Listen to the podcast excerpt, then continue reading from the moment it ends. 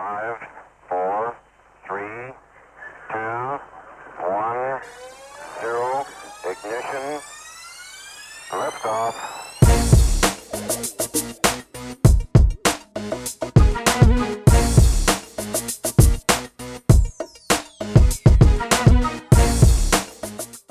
Entre barulhos de reforma na vizinhança e sons de motoqueiros delivery, começa mais um podcast Tempo Extra Basquete, galera, que chega para vocês aí nessa edição, onde temos um programa com mais notícias analisadas aí das últimas semanas da NBA. A gente vai falar um pouco aí também dos últimos episódios do documentário Last Dance, que na Netflix está como o nome de Arremesso Final. Eu realmente concordo aí com uma galera que reclamou que a tradução ficou diferentaça do que se chama o documentário lá fora. My equipe play very nice. The first time uh, Iraq and the, and Saudi Africa play same, but the second time I have control the match. Mas polêmicas à parte, além desses assuntos, também falaremos de rumores. Rumores da NBA que não param em nenhum momento. Então, galera, fiquem ligados e vamos junto. Eu sou o Thiago Govino e a gente está chegando aí na sétima edição do nosso podcast. Lembrando que além de estarmos no Spotify, você encontra o nosso podcast também no Anchor, no Breaker, no Google Podcasts e também no Overcast. Então, como é de costume, bora de Fast Break. Oh, nice pass. Where? Bosch defends the rim. Wade on the attack. LeBron. Oh.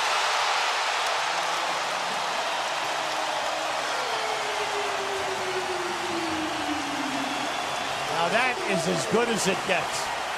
What a great look. Wade will add to it.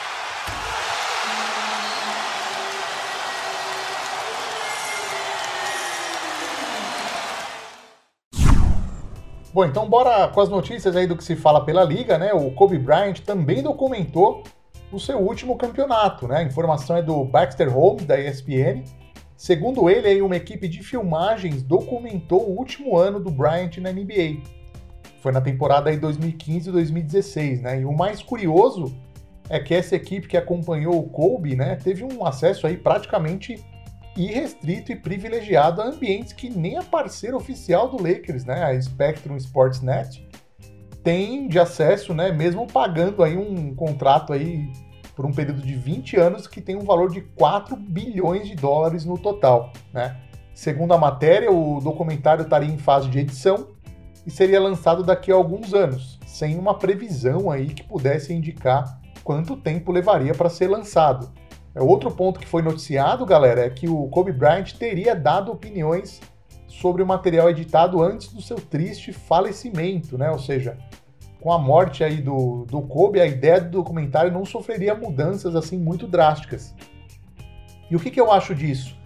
Eu fico mesmo é curioso para saber a narrativa que vai ser usada nesse possível documentário, né?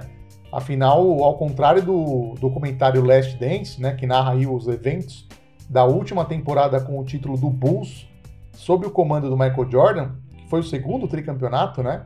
A última temporada do Kobe com o Lakers teve um dos seus piores times na história da franquia, né? O ala Larry Nance Jr., né, hoje no Cavs, mas naquela época ele jogava no Lakers, deu uma declaração falando justamente sobre isso, né? Ele disse que era legal o fato de estar jogando ali com o Kobe, né? Mas ao mesmo tempo não era tão legal estar participando do pior campeonato da história do Lakers. Então, dependendo da narrativa, reviver isso não seria tão bom assim. O John Black, né, que foi chefe do Departamento de Relações Públicas do Lakers aí por 27 anos, disse que realmente né, o acesso do, do time de filmagens foi algo sem qualquer precedente na história da franquia. É, bom, a gente sabe uma coisa, né? É, o encerramento deve ser algo espetacular. Afinal, o Kobe marcou 60 pontos no seu último jogo da NBA, que foi contra o Utah Jazz. Então, do encerramento não tenho a menor dúvida que vai ser sensacional. Lakers will get a chance to take the lead and look who has the ball. With half a minute to play, Bryant for the lead. Yes! Kobe Bryant gives the Lakers the lead. Two free throws for 60.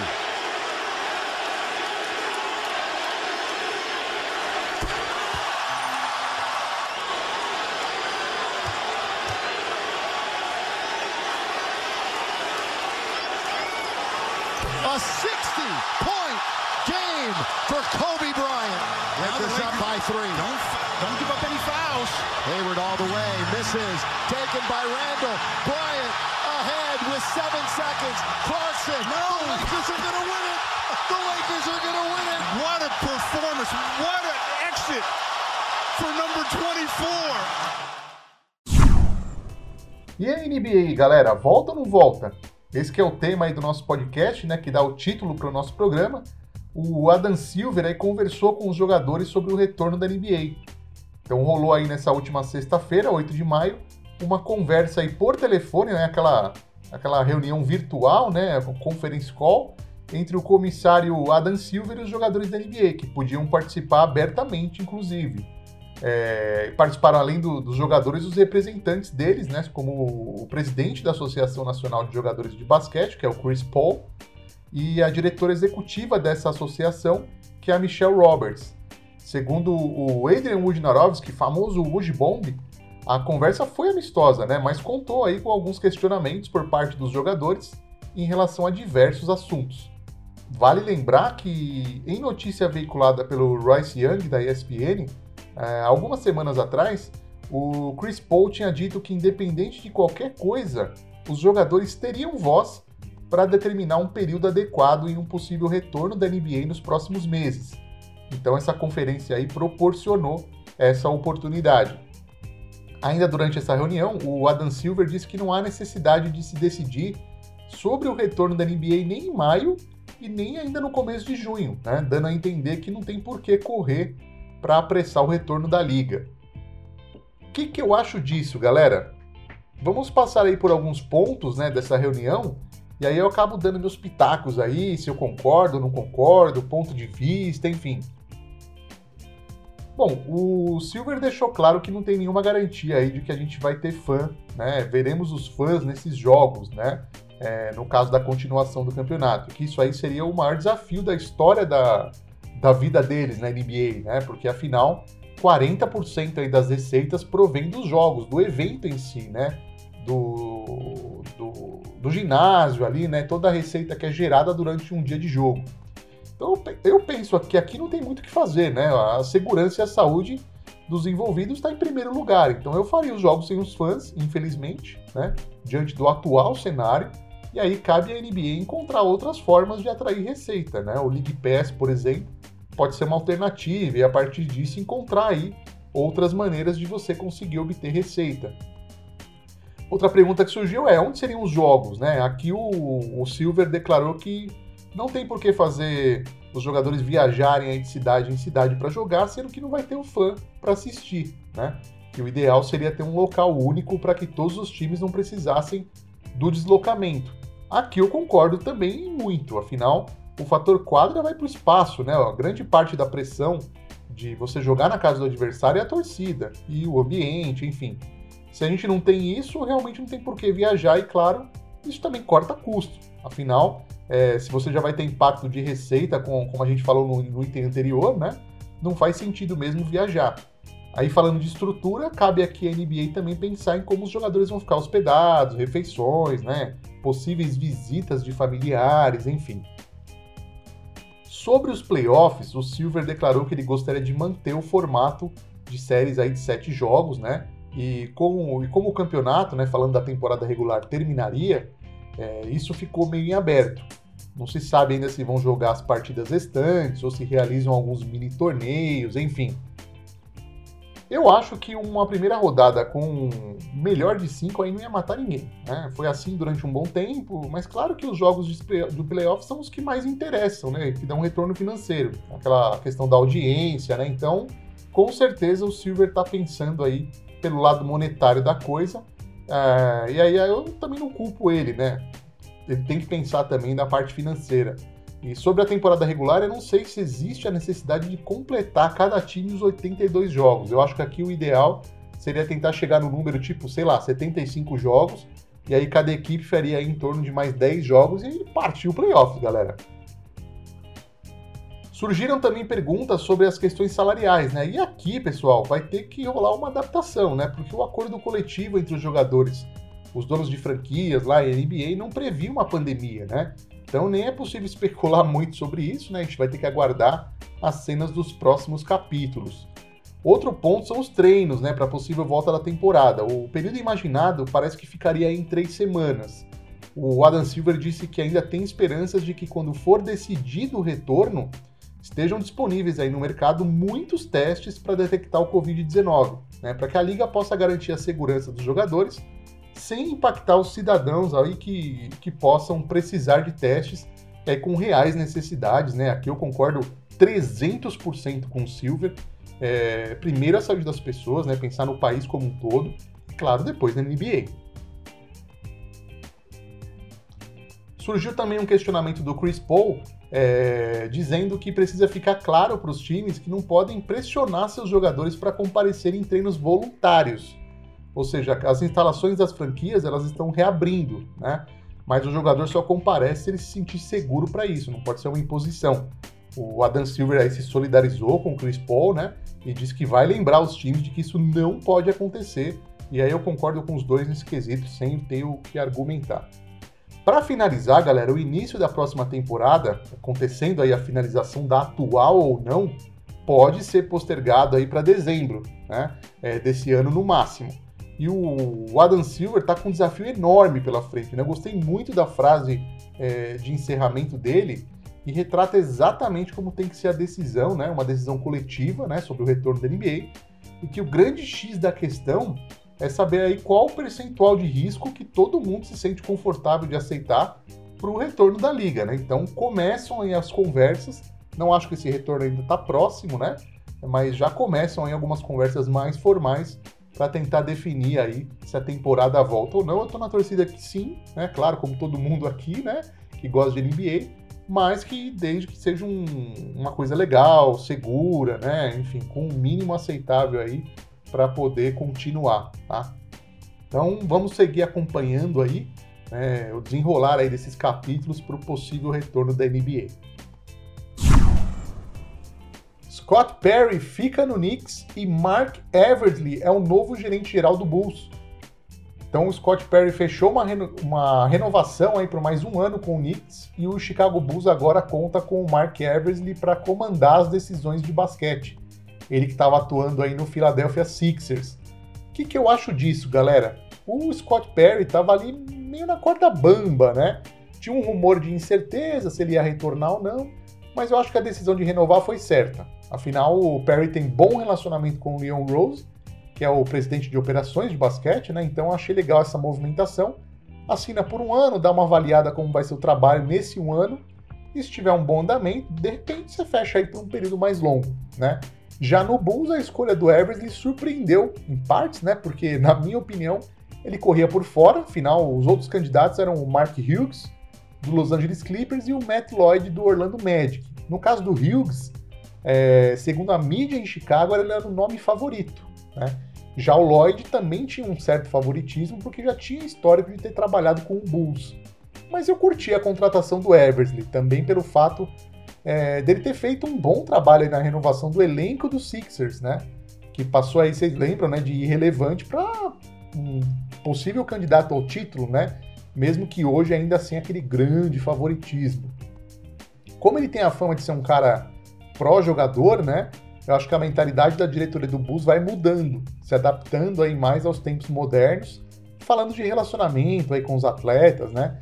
Eu também acho que o Bulls vai ser mais agressivo para tentar melhorar o time com o Eversley, né? Vai partir mais para ação. Tomara que dê certo. Eu sempre falo aqui que sem um Bulls relevante, a NBA nem de longe tem a mesma graça.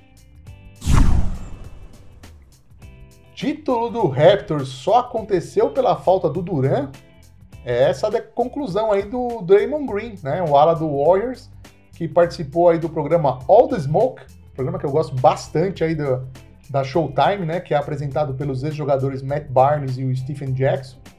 Aliás, é, é um excelente programa, viu, galera? Eu sempre assisto, acho muito bom. É papo de jogador, enfim, é, rola até uns palavrões, aí os caras estão livres para falar de verdade, né? É, durante o bate-papo, o Green disse que o, o, o, Raptors não teria qualquer chance de vencer o Warriors se o Durant tivesse jogado. E o que, que eu acho disso, né? Galera, Eu concordo com o Green. E digo mais. Eu acho que aquela série poderia ter ido para sete jogos se o Clay Thompson não tivesse se machucado. E mesmo sem o Duran, eu acho que o Golden State tinha chance de título. Tava bem equilibrado, né? Talvez com um favoritismo para o Toronto, né? Mas o Warriors tinha chance, na minha opinião. É, durante a entrevista, o Green chegou a falar do jogo da volta do Duran, né? Que realmente, até a contusão que tirou o KD das finais e da atual temporada, né? Inclusive, o Golden State estava passando o babão no Toronto fora de casa. Então, realmente, eu acho que se o Duran tivesse jogado, poderíamos até ter um 4 a 0 aí. Me xinguem, torcedores do Raptors, que eu vou entender de coração. E por falar em Kevin Durant, faltou Kevin Durant jogar limpo sobre o seu último ano no Warriors? E seguimos aí com o Draymond Green, né? Abrindo o jogo naquela sinceridade que a gente já conhece, né? Então, ao participar do programa aí After Party, né, que é comandado aí pelo Paul Rivera e pelo Maverick Carter, é, o Green disse que a situação contratual não esclarecida do Durant, né, se ele ia voltar para o Warriors ou se ia sair mesmo, deixou aí um, segundo ele, um elefante dentro da sala, né? Ou seja, ocupou todo o espaço do time, tirando o sossego de todo mundo, né? Abre aspas aí para o Draymond Green. Kevin Durant deveria ter dito o seguinte: "Ei, cara, é isso. Então vamos para cima." Ou não é nada disso. O que, que o Draymond quis dizer aqui, né? Se é o último ano do Durant, então ele deveria ter falado, né? e passar aquela mensagem, vamos em busca do título, né? Ou, se não tem nada a ver, né? É, eu vou permanecer, vou renovar, vamos seguir a vida jogando, né? O que, que eu acho disso, galera? É difícil julgar, né? Eu vejo um sentido aí no que o Draymond Green disse, né? Afinal, vários jogadores tiveram que ficar respondendo perguntas sobre o futuro do Duran sem ter muito a ideia do que iria acontecer, né? E isso aí vai minando o relacionamento com a mídia, né? Afinal, quanto menos respostas, mais perguntas e especulações. E o time já vivia um circo, né? Falamos disso aí no, no podcast passado, né? Esse mundo de incertezas pode realmente comprometer planos e projeções de uma franquia. Do ponto de vista do Duran, é direito do cara também não expor as possíveis ideias e pensamentos que ele, que ele tinha, né? É, ele ainda que é todo preocupado com a mídia, né? Com as narrativas, né? que, que pensam dele aí nas redes sociais, até quem pode ser contra ele, enfim. Então o cara preferiu o silêncio do que assumir lados. Eu até acho que ele ficou bem mais propenso a sair depois daquela confusão com o próprio Green, né, no jogo do Clippers. É, a real é que até pelo que a gente falou na notícia anterior, né, se ele não tivesse se machucado e o Warriors é, ganha o título, esse assunto seria, por exemplo, irrelevante, né, ao extremo. E o fato dele ter provocado várias incertezas no, no vestiário do Warriors, né? No ambiente ali do Golden State, no último ano do contrato dele, isso ficaria em segundo, terceiro, sei lá, quarto plano. Não ia importar nada, né? Como não ganhou o título, aí essa coisa ganha um tom maior, né? Fica mais evidente, enfim. Pode até ser encarada como motivo, né? É, para o desempenho até abaixo da expectativa do time do, do Golden State tendo visto o excelente time que eles tinham, né? Se a NBA voltar, Ben Simmons volta também. É, se a dúvida sobre o retorno da NBA ainda paira aí, né, que nem a gente discutiu agora há pouco, sobre o retorno do Ben Simmons já não existe mais, né? Se a NBA voltar, o ala dos Sixers está de volta. É a notícia da jornalista Jack McCullough do da ESPN, tá? É, ele que o Simmons, né, que teve um tratamento aí com aplicações de choque em um nervo da parte inferior da coluna, já estaria liberado para jogo, né? O que, que eu acho disso? Bom, esse era um dos debates sobre o retorno não da NBA, né? Afinal, não só teríamos a questão do risco, né? Mas também o fato de jogadores contundidos que teriam uma famosa segunda chance aí, né?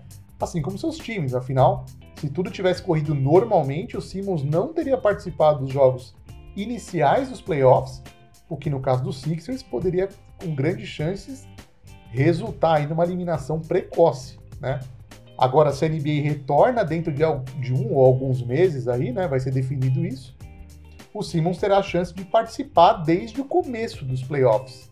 Então, se tudo der certo e a NBA voltar, poderemos ter Simmons de repente aí mandando pera de três, por exemplo. Na mesma matéria, né, em uma declaração que ele deu antes de se contundir, ele comenta que poderia liberar o seu arsenal é, de arremessos de três nos playoffs, que ele tem se preparado muito aí e que quando for natural e acontecer, tudo vai funcionar muito bem.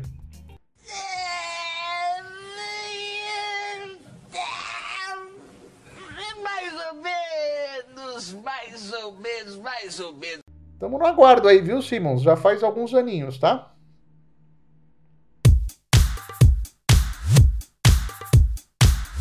Bom, vamos aí agora da, de documentário Last Dance, né? Vamos falar um pouquinho da repercussão dos episódios, né?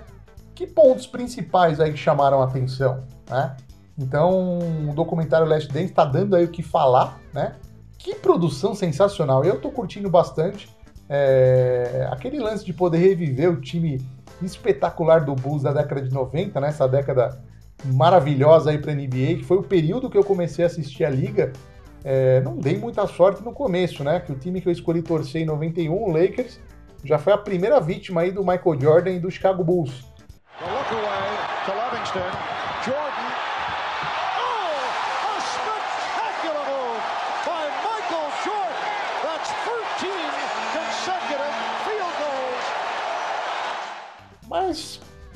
vamos fazer um bate-bola aqui, né? Vamos falar o que mais me impressionou é, dos episódios 3 até o último, que foi o sexto, né? E, meu, se você ainda não viu, corre pro Netflix e assiste. Pelo amor do pai, tá bom? Veja. Então vamos lá, episódio 3. Pô, Dennis Rodman, né, galera? O cara é mitológico, eu sou fã dele como jogador. É, teve uma vez aí umas discussões em grupos de WhatsApp, né? Que eu mencionei que o Rodman na NBA hoje seria ainda mais sensacional. Porque ele sabia marcar todo mundo, né? O cara inteligente ao extremo, e não pense em você que ele era incapaz de marcar pontos, muito pelo contrário. Ele era um cara focado na defesa, mas ele tinha capacidade de marcar pontos quando ele queria. Né? É, e aquelas férias no meio da temporada, né? só o mitológico Phil Jackson, maior treinador de todos os tempos, para conseguir colocar uma fera dessa num certo nível de controle. Olha, foi espetacular.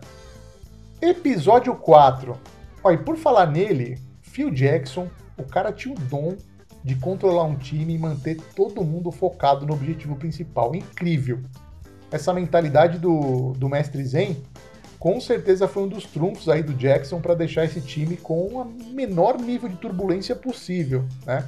E olha que turbulência se deixasse era o que não ia faltar. Desde as declarações aí polêmicas do Jerry Krause, né, até os surtos do, do Rodman, né, lidar com o desfalque do, do Scott Pippen, né, que ainda queria sair do time, é, tá treinando um time sabendo que é o seu último ano, né? Olha, às vezes a gente não dá o devido valor pro trabalho do treinador, mas isso é totalmente errado. Os caras têm uma mega influência no andamento de um time. O episódio 5. Que homenagem maravilhosa pro Kobe Bryant, logo no início do episódio, né? Sensacional. O Kobe era realmente diferenciado em relação aos demais jogadores mais jovens, né? E o Michael viu isso nele desde o início. Né? Aquele All-Star Game que muitos consideravam a passagem do bastão do, do, do Michael Jordan para o Kobe Bryant não foi nem de longe um, um jogo comum de All-Star, né? Para mim foi o melhor All-Star que eu já vi até hoje. E não foi só pelo jogo, né?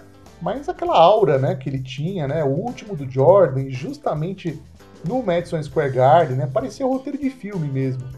E essa passagem aí que eu comentei de bastão do Jordan pro Bryant, é, não foi só um processo natural do tempo, né? Um estava perto do final da carreira, o outro começando. É, o Kobe fez por onde, né? E procurou o Jordan para melhorar o seu jogo. E eu acho legal pra caramba quando uma geração, entre aspas, atual, né? É, procura a geração anterior para adquirir esse conhecimento, né? Acho que esse é o sentido da coisa mesmo. Episódio 6, galera, Achei muito interessante ver o lado extra quadra, né? Um lado que a gente já gosta muito aqui, eu particularmente. Aqui no tempo extra a gente se dedica a esse lado extra quadra, né? E como o Jordan lidava com a mídia, né? Como essa relação ela é navegar aí no fio da navalha, né? Hoje você é o herói, amanhã você é o vilão. Então essa pressão ela existe. Bom, Kevin Durant que eu diga, né? Não sei de nada, não sou. Mano, eu sou trabalhador, sou Zé Povinho. Eu acordo os tiros, trabalho o dia inteiro, irmão. Então foi abordado o problema aí que o Jordan também tinha com apostas, né? eu comentei no nosso episódio passado aqui do podcast, que até tem bastante vídeo no YouTube com teoria de conspiração, né, de que o Jordan se afastou do basquete por isso, ele ia ser punido pela NBA por interferir em jogos, enfim, isso nunca foi provado. O próprio David Stern, né, que era o comissário da NBA na época, o falecido David Stern, comentou que não viu motivos para punir o Jordan por ele gostar de apostar em jogos e cassinos. Eu acho que foi até bom o Jordan se afastar logo após o primeiro tricampeonato. Muita gente fala que se ele não tivesse se aposentado, o Bulls não teria parado de ganhar. Eu não sei não, viu? Aquele time estava na beira da exaustão, né? Falando da parte mental, né? É, é, fazer um tricampeonato não é nada fácil. Eu acho que aquela parada que permitiu a segunda conquista do tri, por exemplo. Aquele Bulls é, do primeiro tricampeonato, ele ia perder o Horace Grant, né? Como perdeu depois que ele foi, acabou indo pro Orlando Magic. Né? O vestiário do Bulls já não tinha mais aquela aura positiva, né? Dos primeiros dois títulos. Então eu não sei não. Eu acho que aquele time, se o Jordan continua, acabaria perdendo pro Knicks no ano seguinte. Me aí, torcedores do Bulls, tranquilo, tá? Mas é o que eu acho. Então aquela parada para mim foi providencial até pro crescimento do Scott Pippen, né? É, eu acho que o segundo tricampeonato foi como foi, muito devido à parada do, do Michael Jordan aí, naquele hiato onde ele foi jogar beisebol, né? Então, essa é a minha opinião, galera.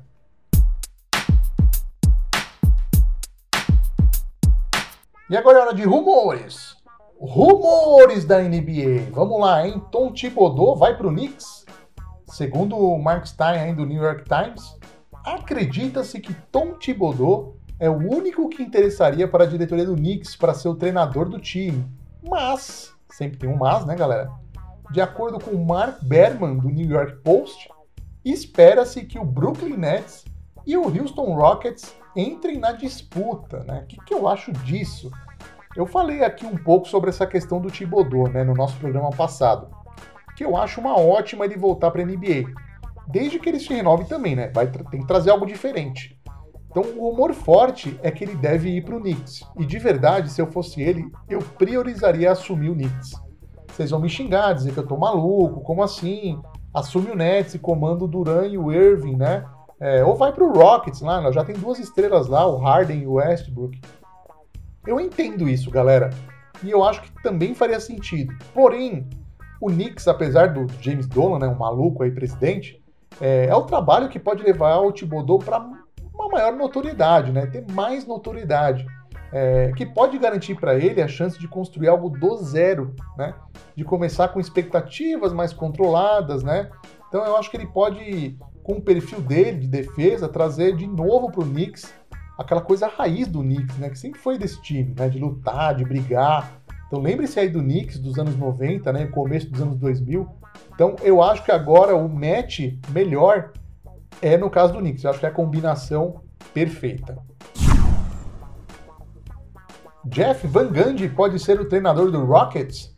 Segundo o Sam Amick, né, do The Athletic, espera-se aí que o Mike D'Antoni não seja mais o treinador do Houston após essa temporada, né, e o nome do Jeff Van Gundy ganha força para assumir o Rockets. Então esses rumores vão deixar a gente meio doido uma hora, né? só para perceber, o Van Gundy está na lista do Nets, né? Que também tem um Thibodeau, né? E o Thibodeau também estaria na lista do Rockets, né, junto com o Van Gundy, então os dois estão competindo né, por trabalhos. E o mais curioso é que o Thibodeau era assistente técnico no último trabalho do Van Gundy no Rockets, que foi na temporada 2006-2007. Então uma coisa é certa, né? Seja qualquer um dos dois, o treinador, o foco é defesa. Ambos têm esse mantra defensivo, né? Eu gosto do D'Antoni. Eu não sei se se, o que vai acontecer nessa temporada, se a temporada voltar, enfim, é, nessa suposta e última cartada dele no Houston, né? Mas se rolar o que sempre acontece, ele vai ser eliminado e a fama que ele tem de não sair da caixinha para fazer ajustes táticos necessários nos playoffs vai se, vai se intensificar ainda mais. E aí, eu acho que esse time do Houston tem potencial para mais. Eu acho que é hora de mudar. Eu acho que o D'Antoni chegou no, no, no máximo que ele podia. Eu acho que para tirar o Houston, é, para colocar o Houston no patamar acima do que ele já chegou, que foi a final da conferência, tem que fazer uma troca de treinador.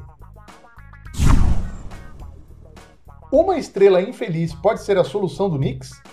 De acordo com o Ian Bagley, né, do Sportsnet New York, membros do time de gestão aí de basquete do Knicks acreditam que o melhor caminho para começar a reerguer a franquia é realizar uma troca por um jogador considerado estrela que esteja infeliz. O que, que eu acho disso, galera? Difícil essa decisão, né? Você tem alguns jogadores jovens no Knicks que eu acho que podem render bons frutos, como o Mitchell Robinson e o RJ Barrett. Mas e a paciência de esperar? Porque eles são as peças de maior valor do Knicks hoje. Tem o Kevin Knox também, mas hoje nem a diretoria do Knicks sabe bem o que pensa do Knox, né? Aliás, essa paralisação do campeonato não ajudou muito nesse sentido. É, então existe essa dúvida, né? É um jogador que vale a pena investir ou melhor incluir no pacote de trocas? Eu insistiria. É um jogador que evoluiu do primeiro ano para o segundo ano. Eu acho que talvez valha a pena esperar um, um pouquinho, tá? Se for decidido por uma troca, por um jogador estrela que esteja descontente, quem que vai vir, né? Porque para sair dessa draga aí que o Knicks está, teria que ser um cara top 5. Hoje eu não vejo isso acontecendo. É, tem jogadores considerados estrelas, né? Ou pelo menos estrelas do seu time, né? Que se especula, como o Chris Paul, o Drew Holiday, né? O Blake Griffin, até o Mike Conley, né? Porém, nenhum deles, né? Acho que exceto o Chris Paul, na minha opinião, ia causar um grande impacto, né? E o Chris Paul já tá com uma idade avançada, um contrato caro, né? Então eu não trocaria peças jovens do Knicks por esses jogadores. Pode surgir aí um John Wall da vida, né? É, mas é tudo muito incerto, né? Eu acho que a diretoria do Knicks deveria pisar no freio, avalia bem o elenco, traz um treinador para desenvolver esses jovens jogadores, vai realizando boas contratações no mercado de, no mercado de agentes livres e começa a demonstrar um direcionamento, né? uma evolução, que, que eu acho que automaticamente os jogadores estrelas que fazem a diferença podem começar a pensar no Knicks como um lugar de destino. Nada de trocas no Jazz? Segundo o Tony Jones, né, do The Athletic, aquele atrito entre o Donovan Mitchell e o Rudy Gobert na questão do coronavírus, né, logo nos primeiros capítulos aí da suspensão da temporada da NBA devido à pandemia, parece que não vai levar o Utah Jazz a trocar um ou outro, né? E aí o que, que eu acho disso, galera? Eu acho sensato da parte do Utah não tomar nenhuma atitude nesse momento. Claro que eu acho que isso só está acontecendo porque a coisa não deve ter ficado tão feia assim entre os dois, né? Que inclusive já teriam até conversado e meio que feito as pazes. O Donovan Mitchell é um dos melhores jovens jogadores da NBA, né? E o Jazz tem um total controle, falando contratualmente, sobre o futuro do Mitchell pelos próximos anos, então não devem nem sonhar em pensar em trocá-lo. Já no caso do Gobert, ele é o âncora do sistema defensivo do time do Utah, né? e recorrentemente candidato a jogador defensivo do ano. Tá com 27 anos e ainda tem aí mais uns 3 anos de basquete naquele prime, né, no alto nível. Então os dois podem ser considerados pilares desse time. Não seria esperto da parte do Jazz trocar um deles é, num primeiro atrito, né? E que foi dentro de uma situação totalmente atípica, né? Uma pandemia. O Gobert, inclusive, já se desculpou publicamente, né? já fez doações para ajudar no combate do coronavírus. A gente falou disso aqui no programa anterior. Então eu acho que tudo isso aí vai se assentar e o barco vai seguir normalmente. Bom, galera, chega ao final o nosso podcast Tempo Extra Basquete. Fiquem ligados aí nas nossas redes sociais para acompanhar a divulgação dos próximos episódios. É, ficaremos ligados aí nos próximos passos aí dos capítulos envolvendo o retorno da NBA. Espero que vocês tenham gostado do programa com notícias, informações e opiniões. E divulguem, compartilhem aí nos grupos que vocês têm é, de basquete, enfim, conhece alguém que curte um podcast que fala de NBA, divulgue aí o Tempo Extra Basquete, beleza? Grande abraço aí e se cuidem, galera. Até a próxima!